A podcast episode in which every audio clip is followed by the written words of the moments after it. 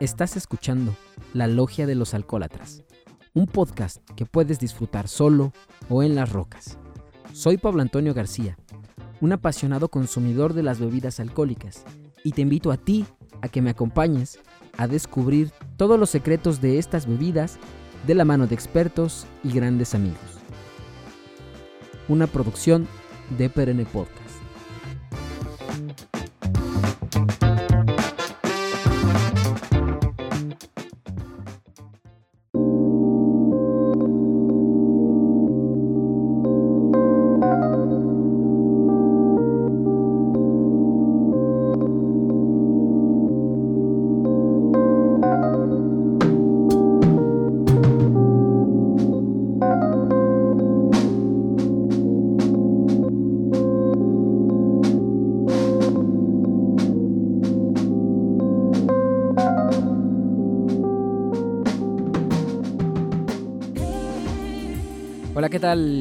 Bienvenidos y bienvenidas a un episodio más de este su programa, La Logia de los Alcohólatras.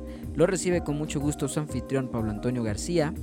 Y bueno, antes de comenzar quisiera mandar un par de saludos a Raúl Pérez.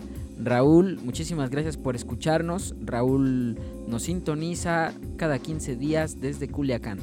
Y otro abrazo muy grande a Sofía Rangel, que nos escucha desde la Ciudad de México. Un abrazo también, Sofía. Muchísimas gracias por escucharnos y por alentarnos.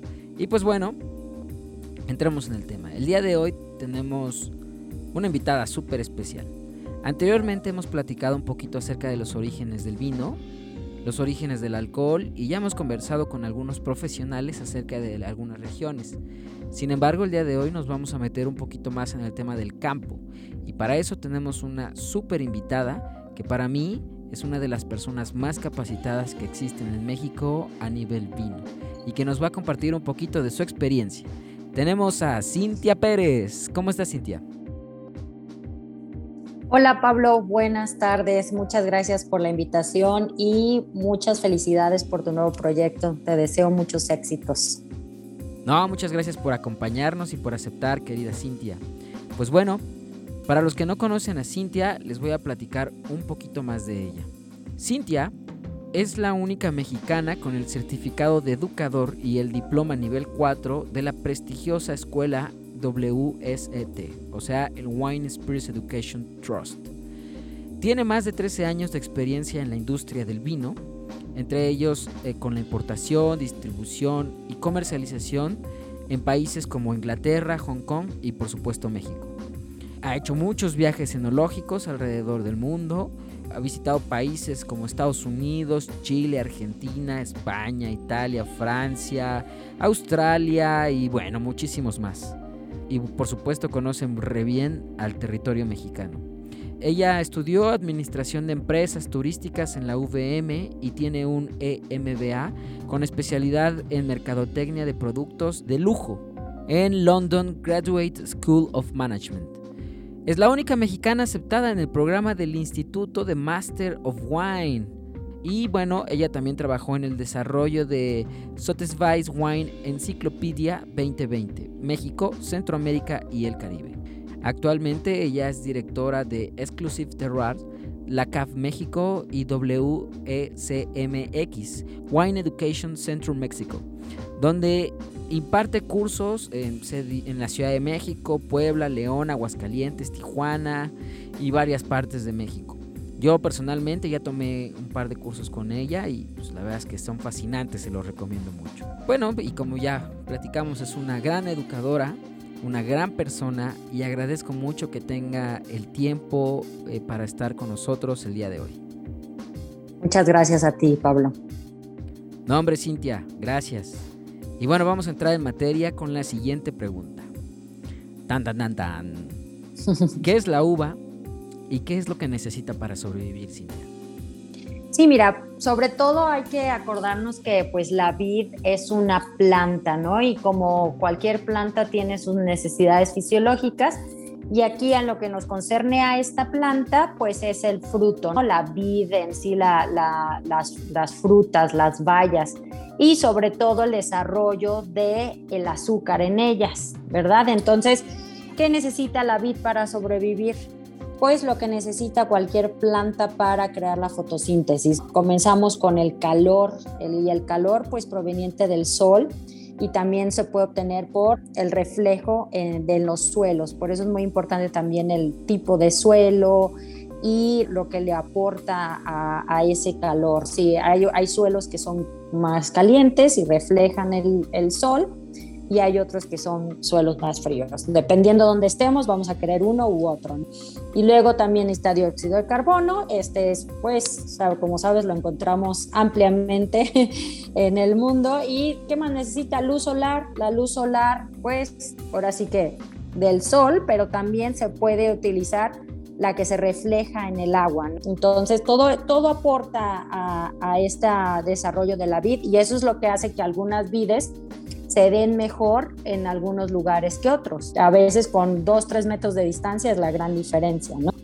También tenemos el agua, el agua por medio de lluvia o irrigación, dependiendo de donde nos encontremos ni donde la legislación permita o no esa legislación. Y también el agua acumulada en el subsuelo. Eso también nos va a ayudar. Every little helps. En lugares donde los suelos o los lugares son muy áridos, un suelo que puede retener un poco de agua es muy importante. Y pues necesita nutrientes, no en exceso, pero sí necesita nutrientes. Y esto los obtiene a partir de partículas en el suelo, humus o en fertilizantes si hay que aplicarlos, ¿no? Ahí es parte de la, del trabajo del viticultor. Y también ver qué estilo de vino se va a hacer. es muy importante, hay que acordarnos que los buenos vinos comienzan en el viñedo, no puede haber buen vino sin buena materia prima, en este caso las uvas. Y que necesita, eh, todo eso necesita la planta para sobrevivir, pero sobre todo en cantidades importantes y balanceadas para el desarrollo de la fotosíntesis. Como te acuerdas de la clase de primaria, las hojas absorben el CO2 y también se combina con el agua y esto hace con el sol y eso hace produce eh, glucosa y oxígeno, ¿no? Y la glucosa en este caso, pues se va a producir en, las, en el fruto y que es lo que después nos va a dar ese delicioso vino, ¿no? esa deliciosa bebida alcohólica. Como ya lo, ya lo vieron en sus podcasts pasados, pues de ahí proviene el alcohol. Sí, claro. Aparte muchas veces se nos olvida que es una planta y al momento de tomar el vino todo es felicidad, ¿no? Pero perdemos de vista que todo viene de esta planta maravillosa. Ahora, mi querida Cintia, cuéntanos, ¿por qué existen países que no tienen plantaciones de vitis vinífera y por qué algunos tienen más que otros? Pues mira, ahora sí que es alrededor de la historia, ¿no? La, la propagación de la vid se dio de una manera natural, primeramente, y ya después pues se fue estableciendo en diferentes partes del mundo por tradición, cultura y dieta. A final de cuentas, en países donde se desarrolla mucho la vid, es totalmente parte de su cultura, de su tradición y, te volvemos, repito, su dieta. ¿no? Entonces, que, conocemos lo que es el viejo mundo y el nuevo mundo. El viejo mundo es donde se propagó la vid de manera natural, pero también comenzó la tradición de su producción y de ahí emergen la mayoría de las variedades de uva para producir vino.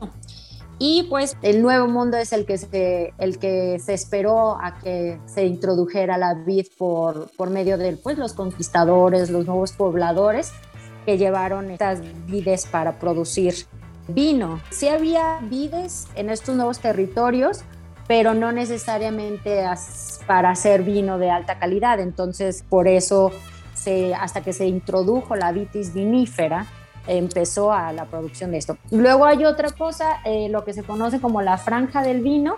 La franja del vino entre las latitudes 30 y 50 norte y sur, ese es donde se podría decir tiene el clima predilecto para el desarrollo de, la vitis vinífera. Entonces, este, ya más en medio hay mucho, mucho calor, ¿no? Está muy cerca del Ecuador y esto hace que la producción de la vid, incluso en algunos lugares que están muy cerca del Ecuador, sea hasta dos veces al año y no necesariamente es un producto de alta calidad, por eso no es un lugar que, busquen en el desarrollo.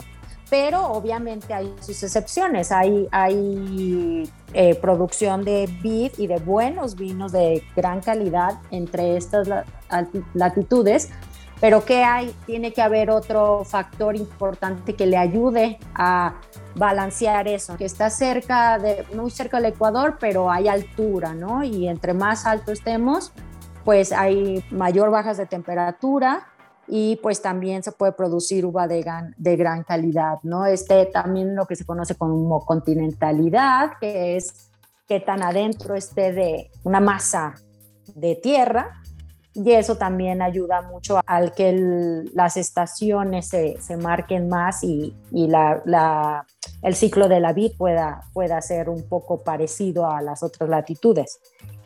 ¿Y qué más? Pues los cuerpos de agua, los océanos. La verdad es que eh, todo influye y de manera general, te digo, entre los 30 y 50 norte y sur es el lugar predilecto, pero no necesariamente el único. Y sí se puede dar vinos de calidad en medio de eso, pero pues habría que primero hacer un estudio de, del suelo y, estudio de, de, los climas de esa región para poder decidir si sí es un lugar bueno o no para la viticultura sobre todo para viticultura de vinos, porque sabemos que para las uvas de mesa, obviamente este, esto es mucho mejor porque pueden producir grandes cantidades con buen nivel de madurez. Y bueno, otra razón que no se nos debe de pasar, las razones religiosas. Hay, hay lugares que incluso se habla de que tiene origen la viticultura ahí o por ahí pasó y tuvo gran auge, pero por motivos religiosos no existe este desarrollo amplio. No quiere decir que no produzcan, porque de hecho sí hay viñedos y sí hay vino, pero no de una manera que uno esperaría y, este, y por motivos religiosos no se permite. Entonces, pues a final de cuentas la propagación de la vid, como te decía, es de manera natural, pero también, sobre todo, lo vemos por tradición, cultura y dieta y pues en la historia. No quiere decir que no no se vaya a desarrollar. Un ejemplo muy bueno es China, o sea, los últimos 10 años ha estado en el top de producción de los 10 top productores y antes pues no, uno, ellos producían vino de arroz, son grandes consumidores de vino, pero vino de arroz y ahora ya grandes productores y en una escala pues relativamente grande y eso no quiere decir que no vaya a cambiar. En el top 10 hay más de cinco países del nuevo mundo. Sí, por supuesto. Es esta parte de expansión de ideas y de consumo que le ha ganado a los mercados y que ha ido expandiéndose alrededor del mundo. Es muy interesante, la verdad. Oye, Cintia, una pregunta. ¿Por qué existen uvas emblemáticas en ciertos países? ¿Por qué dominan ese tipo de uvas? Por ejemplo, no digamos Francia que tiene por región uvas emblemáticas, pero ¿por qué? ¿Cuáles son las características que tienen estas regiones para que la uva sobresalga sobre otras? Pues mira, sobre todo es ahora sí que la, la, prueba y el error. Ahora en experiencia nos ganan con muchísimos años de tradición, de cultura y de... Y, ya saben qué se da. O sea, una uva emblemática de una región o de un país simplemente eh, se vuelve emblemática por eso, porque se adapta muy bien a esa región o a ese país y no solo se adapta bien, da vinos de un estilo diferente, o sea, ya empieza a tener esas características que no se pueden dar en otros lados. Obviamente estas características tienen que ser agradables, tienen que gustarle al mercado y lo hace un estilo que ya es muy propio y la gente lo busca. Entonces, para que se haga una uva emblemática, para empezar, tiene que tener un estilo muy propio, pero también que se dé muy bien y que haya muy buenos vinos representantes de esa variedad. Como decías, este, un ejemplo, pues el Malbec en Argentina, ¿no? El, el Malbec que ya es totalmente la uva emblemática de, Argentina tinta, y es por eso, y lo que es más impresionante del Malbec en Argentina es que no solo se da bien en una región, o sea, realmente se da en todo Argentina, entonces eso es lo que lo hace así como que wow, ¿no? O sea, encontró su casa, encontró dónde quería estar y quedarse. Chile, el Carmener, pero de cierta manera hasta el Cabernet Sauvignon en Chile, ¿no? Porque la verdad es que hay muy buenos ejemplos. Entonces, a lo mejor es emblemática porque el Carmenet, perdón, de ahí sacó su, su prestigio. O sea, Chile nos demostró de que era capaz el Carmener como no nos lo habían demostrado. Lo mismo el Malbec en Argentina, el Pinotage en Sudáfrica. Pero esas son uvas que se dan de un estilo y son emblemáticas porque solo ahí pueden dar esos vinos. Hay otras regiones que tienen variedades de uva que ya son emblemáticas en una región, pero también han logrado estilos diferentes que lo hacen emblemático. Vamos a decir el Syrah del norte del Ródano y el Shiraz de Barossa Valley ahí en Australia. Dos ejemplos de Syrah o de una variedad muy diferentes, pero un estilo muy propio y grandes vinos de gran calidad se producen dentro de estas variedades. Entonces eso es lo que hace que una uva sea emblemática, ¿no? Que se adapte, pero que también da vinos de calidad y no se pueden reproducir en otros lados. Ese estilo, ¿no? Esa, esa, esa calidad, ese, ese, tiene ese cuá que hablan los franceses, ¿no? El terroir que lo hace un estilo predilecto de, de, estos vinos. Y constancia, no solo me quedó bien este año, ya llevan años y no solo a un productor, a la mayoría de los productores de esa región tienen esa capacidad de producir vinos de esa calidad y de ese estilo.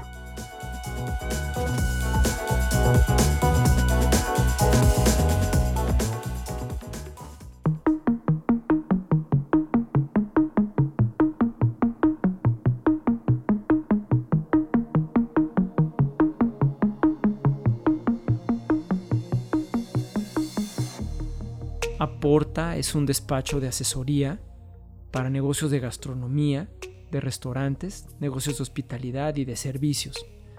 Dan consultas uno a uno, online o en persona, y ayudan a los empresarios a que sus proyectos vayan caminando bien a bien, sin tropiezos graves y que vayan haciendo las cosas poco a poco Aporta participa desde simplemente sesiones de asesoría hasta diseñar proyectos completos, ayudar con el montaje, asesora la operación, ayuda a analizar costos, a diseñar menús con los chefs. Busca Aporta en aporta.com.mx. No te pierdas nuestros seminarios en línea. Síguenos en nuestras redes.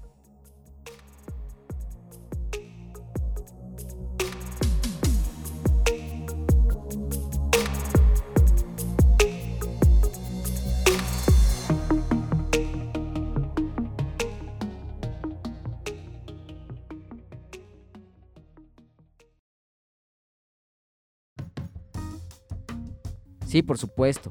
Sobre todo porque efectivamente es esa tradición que dices que lleva años haciendo esa calidad increíble y cantidades grandes. Y donde quiera que te pares en el mundo, esta uva de esta región es un referente. Por lo mismo, no siempre que vas a cualquier restaurante encuentras estos referentes. Fíjate, cuando yo estaba estudiando me decía el profesor, el gran Jesús Díez, que le mando un saludo y un abrazo muy fuerte, por supuesto decía que siempre que estás empezando a estudiar de vinos, lo más recomendable es aprenderte las uvas que se desarrollan bien en los países para que cuando fueras a un restaurante no te perdieras.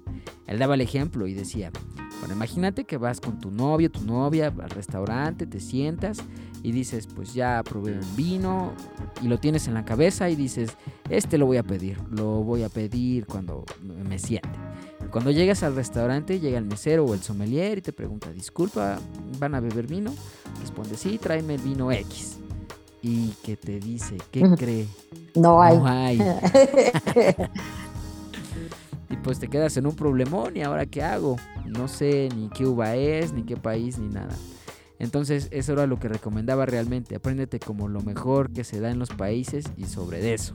Sí, pero es eso también es si no hay un sommelier en el restaurante. Yo siempre les digo a las personas que hablen con el sommelier. Nadie mejor que ellos conoce su carta y es mejor eso, ¿no? O sea, de que, oye, pues tengo ganas de este vino, no lo tienes, ¿qué me recomiendas?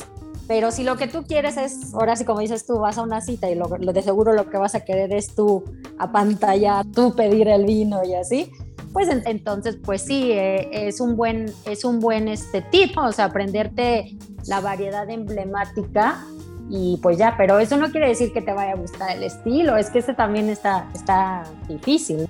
Pero sí, es, es un, una forma rápida de aprender de buenos vinos es aprenderte las fugas emblemáticas, definitivamente.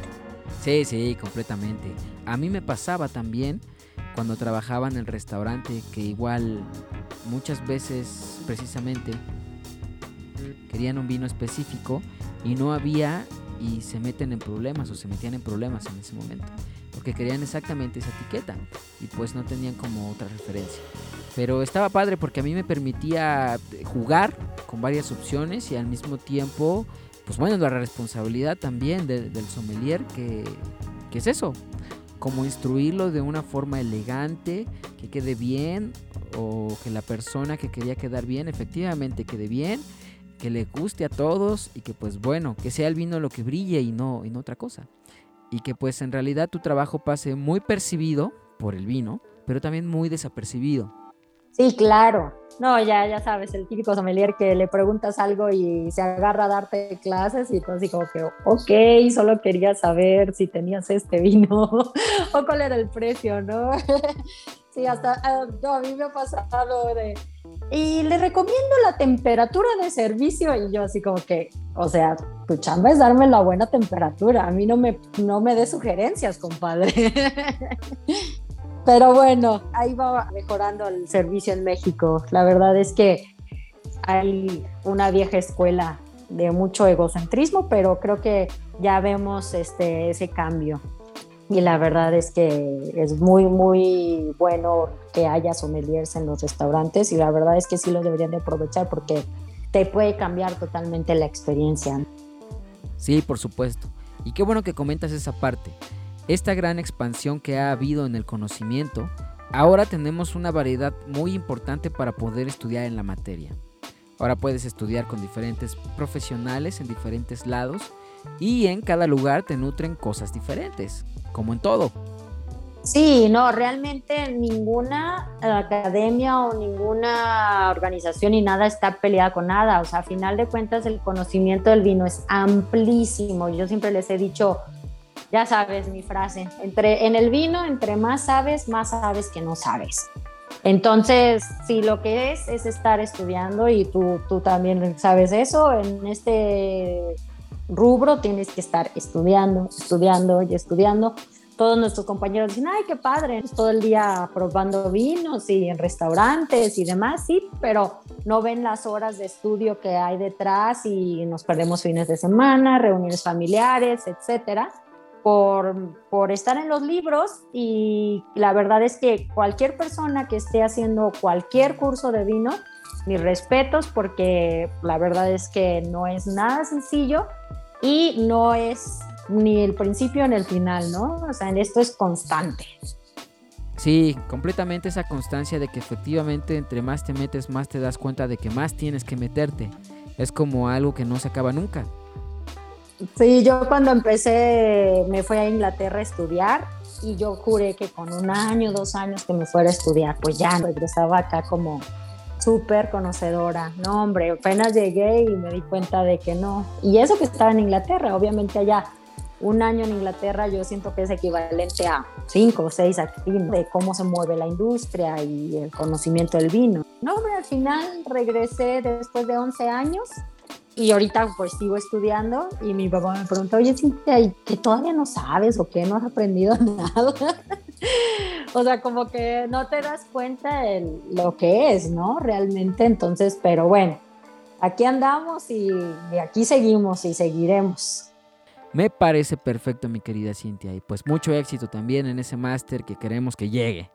Pues mira, ese ahorita lo tengo con la, con la maternidad, lo tengo eh, en vista y la verdad es que es algo que hay que dedicarle mucho tiempo, dinero también. Entonces, pues yo es algo que voy a hacer, ¿sí me entiendes? Alguna vez, algún día en mi vida, eso tenlo por seguro. No voy a quitar el dedo del renglón, pero ahí estamos. Ahora sí que ya tocamos la puerta, nos dejaron entrar, ahora es cuestión de darle tiempo, seguir aumentando la experiencia, el conocimiento y, y eventualmente, Pablo, ahí estaremos. Excelente, Cintia. Y sabes que lo puedes lograr. Oye, para terminar, sale una pregunta. ¿Cuáles son los riesgos para la planta? ¿Cuáles son las características que no necesita para sobrevivir? O sea, ¿cuáles son las que la perjudican? Sí, mira, sobre todo los riesgos climáticos. Comenzando por ahí, ahí tenemos una parte muy importante que no debemos de dejar pasar. Por eso, nada más por eso, por lo que es el trabajo de la vida y por los riesgos climáticos que, que tienen, yo nunca permito o acepto que se hable de un vino, eh, puedes hablar de un vino a lo mejor de baja calidad, lo que quieras, pero no de que es un mal vino, fuera de que si hay defecto o algo así. Pero atreverte a decir nada más así de que, ay, qué mal vino, se me hace una grosería, ¿no? O sea, por el hecho de, de que sabemos todo lo que, el trabajo que conlleva, pero los riesgos que tiene una, una, la planta para sobrevivir, la verdad es que eso lo que me hace sentir así como, no, no te atrevas a decir eso. ¿Cuáles son los principales riesgos? Te digo, climatológicos. Vimos que necesitamos lluvia, pero en balance. ¿Y cuándo? ¿Cuándo sucede? Es lo más importante. Queremos lluvia porque tenemos problemas de, de acceso al agua. Pues sí, pero no queremos que nos empiece a llover en la temporada de brote o de afloración, que es cuando está la planta mucho más susceptible a todo el ambiente y tú sabes si no se produce ese cuaje, ese cuajo, esa floración bien, pues no va a haber fruto. Entonces, aunque sea una lluviecita mínima o algo, puede afectar, puede ser realmente dañar la, la nivel de producción de ese año en específico. Eso es de una manera sencilla, ¿no? Algo, un, un riesgo sencillo que, que, uno no lo piensa, pero ahí está. Pero ya si hablamos de heladas, por ejemplo, lo acabas de ver ahorita, Francia tuvo unas heladas la, la semana pasada, estas últimas semanas, y se está hablando de, si mal no recuerdo, si no digo mal el dato, que hasta, en unos lugares hasta 30% menos de producción. Eso económicamente es horrible. Y en lugares que sí, estaban acostumbrados a que había heladas de primavera que dañan mucho, porque te digo, estamos en esta etapa de brotes, de aflora, bueno, floración todavía no, pero de brotes, entonces tenemos que cuidar mucho nuestra planta, está muy susceptible, muy frágil. ¿Y qué pasa? Estas regiones sí están acostumbradas a las heladas, pero se daban principalmente en mayo, abril, mayo, y nada más bajaba a 1 o 2 grados. Esta vez se fue en abril, en las tempranas meses de abril, y se fueron a temperaturas de menos 5, menos 6, o sea, eso es devastador, devastador. Uno ve las imágenes y la verdad es que sí, sí da mucha cosa porque, pues, imagínate, los productores ya saben que este año no van a producir. Y como tú sabes, en este año también se deja la yema que va a producir fruto el próximo año. Entonces, si esa yema se destruye o muere, pues no va a haber. ¿Y cuántas vides en realidad mueren a partir de la helada? Entonces, sí es una situación muy, muy triste. Calentamiento global está afectando muchísimo. Eso es de una parte y luego tenemos en otro lado los incendios. Aquí en México, en el Valle de Guadalupe, vemos que han sido afectados por los incendios y también en Napa, en Sonoma, los últimos dos, tres años, eso ha sido un gran problema. Y cuando suceden, cuando la uva ya está ahí colgando, el fruto está ahí, justo para la cosecha, los que alcanzaron a cosechar antes de los incendios, pues tienen por ahí buena calidad de uva, pero los que todavía tenían la uva en, en la vid, tienen problemas de que a lo mejor eh, las uvas absorben ese sabor, olor a humo y pues es muy difícil esconderlo, mitigarlo. Entonces, esa es otra cosa. Los granizos, en Mendoza es un lugar donde también hay muchos granizos y al grado que ponen mallas para, para poder salvar un poco las vides. Y cuando suceden, volvemos a lo mismo, es las lluvias antes de la cosecha también son muy dañinas. ¿Por qué? Porque crean enfermedades pero también hinchan la uva. O sea, tú tanto trabajo para producir uva de calidad y de que tengan esos sabores, notas fenólicas bien guardadas, y cuál te cae la lluvia y diluye todo tu trabajo, ¿no? Entonces digo, obviamente hay trabajo de enología, trabajo de viticultura que te ayuda, pero no deja de ser muy difícil. Y pues la otra riesgo muy importante para la vid, pues son las enfermedades de la vid. Por ahí eh, sabemos las enfermedades de hongos, de mildews y que dañan a la planta, la enferman y puede hacer que muera y también las, las pestes, los ataques, ahí se conocemos muy bien los de la industria, el, la vitis, eh, digo la filoxera, que casi erradica el vino de, del mundo. ¿no? Las plantaciones de vid se vieron dañadas en todo el mundo y por poco nos quedamos sin esta maravillosa bebida. Entonces, pues en términos generales y rápidos, pues esos serían los principales riesgos para la vid. El calor en exceso también, y pues creo que por estos riesgos, te digo, no, no me gusta que, se refieran a un vino que si es bueno malo o algo, porque a final de cuentas cumple con un estilo, ¿no? A lo mejor a ti no te gusta, pero cumple con un estilo que le gusta a alguien más. Y conlleva mucho trabajo y producir de fruta, vid, lleva muchos riesgos, entonces hay que, hay que ser un poco más empáticos y consumir vino. Sí, claro, creo que lo más importante es que consumamos vino sea cual fuere, porque hay vino para todos, somos un chorro. Entre mejor y más nos beneficia a todos. Y qué mejor que el que más nos gusta. Sí, exacto.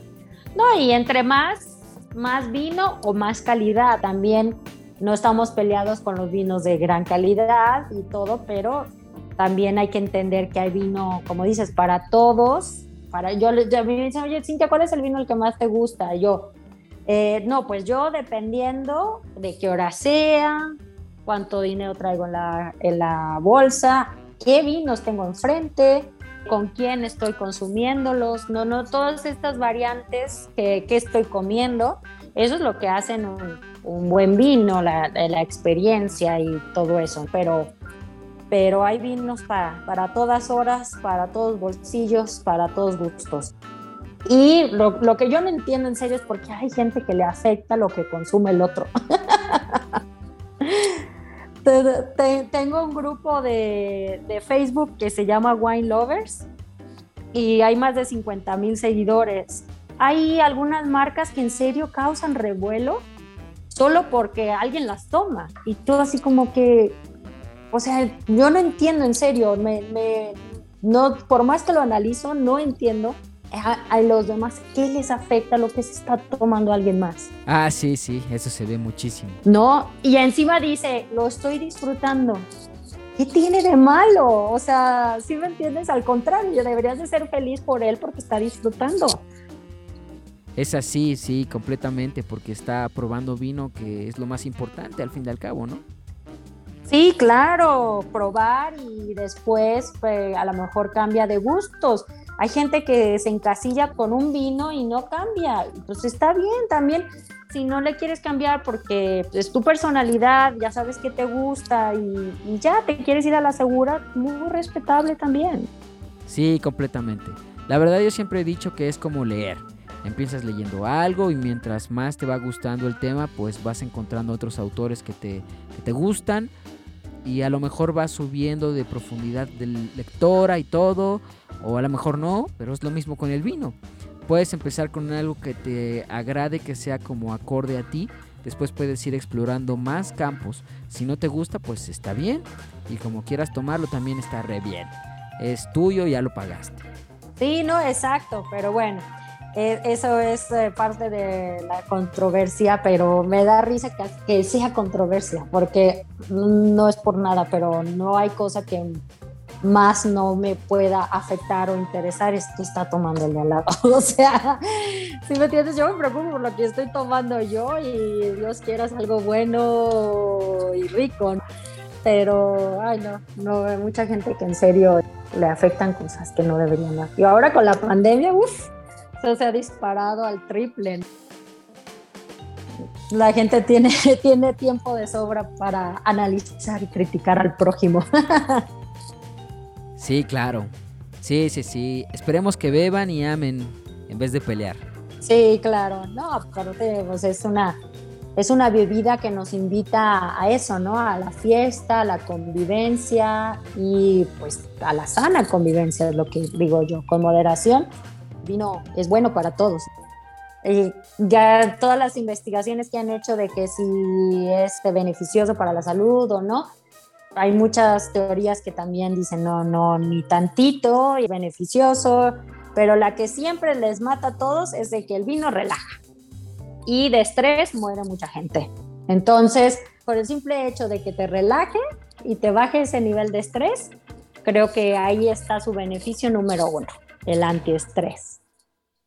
Completamente de acuerdo, Cintia, la verdad que sí. Entonces bebamos vino, relajémonos y disfrutemos de la vida. claro, y escuchemos podcasts de vinos interesantes. Oye, cuéntanos dónde podemos encontrarte en tus redes sociales. Sí, mira, tengo por ahí mi cuenta de Instagram, es wines con guion bajo, Cintia P. Mi nombre se escribe un poco diferente y sí se escribe así, se pronuncia Cintia, nada más que se escribe S-H-Y-N-T-I-A. Y en Facebook tengo um, las páginas del WEC MX, WSMX, y eso es para los cursos de vino del WST. Y también tengo la página de la K.mx. Esta también tengo una amplia lista de vinos que vendo en línea. Tenemos entregas a toda la República. Y para tu auditorio, que, te, que mencionen que nos escucharon por aquí, les damos un 15%, ¿vale? Y la página, bueno, el grupo de, de Facebook de Wine Lovers, ahí estoy constantemente participando, escuchándolos, interactuando con los demás wine lovers. Final de cuentas, no, yo no. Como, como ves, no me importa que les guste, simplemente el hecho de que les gusta el vino los hace mis amigos, ya, ya me caen bien. Y pues por ahí, eh, de manera general, es donde puedo encontrar. También eh, tengo mi teléfono siempre disponible para las personas que necesiten información sobre nuestros cursos o para algún producto de nuestros vinos y es triple 829 9659. ¿Sale? Entonces, ahora sí que a sus órdenes, Pablo.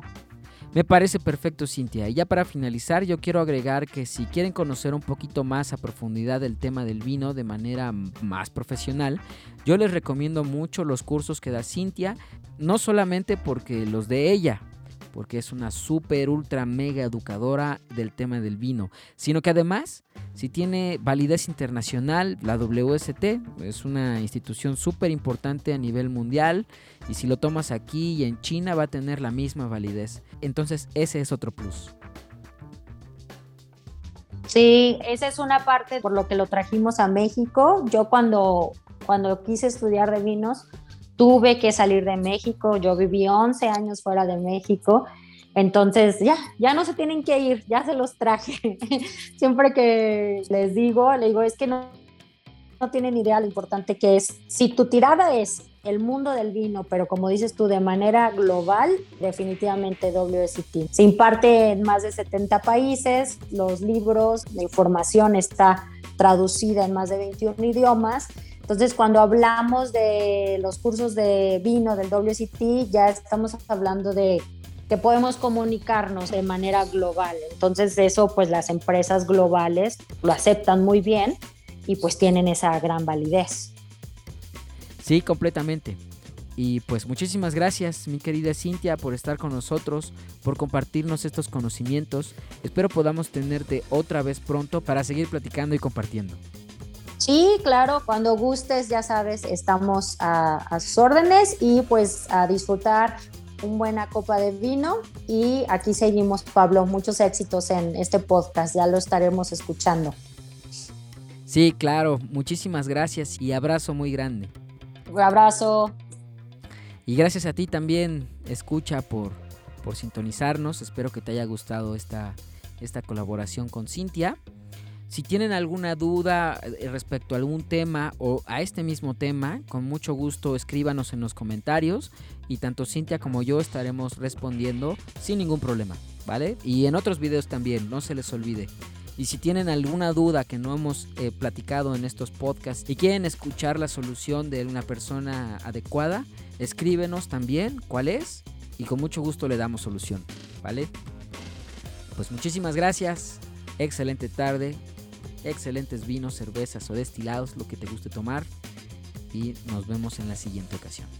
Chao.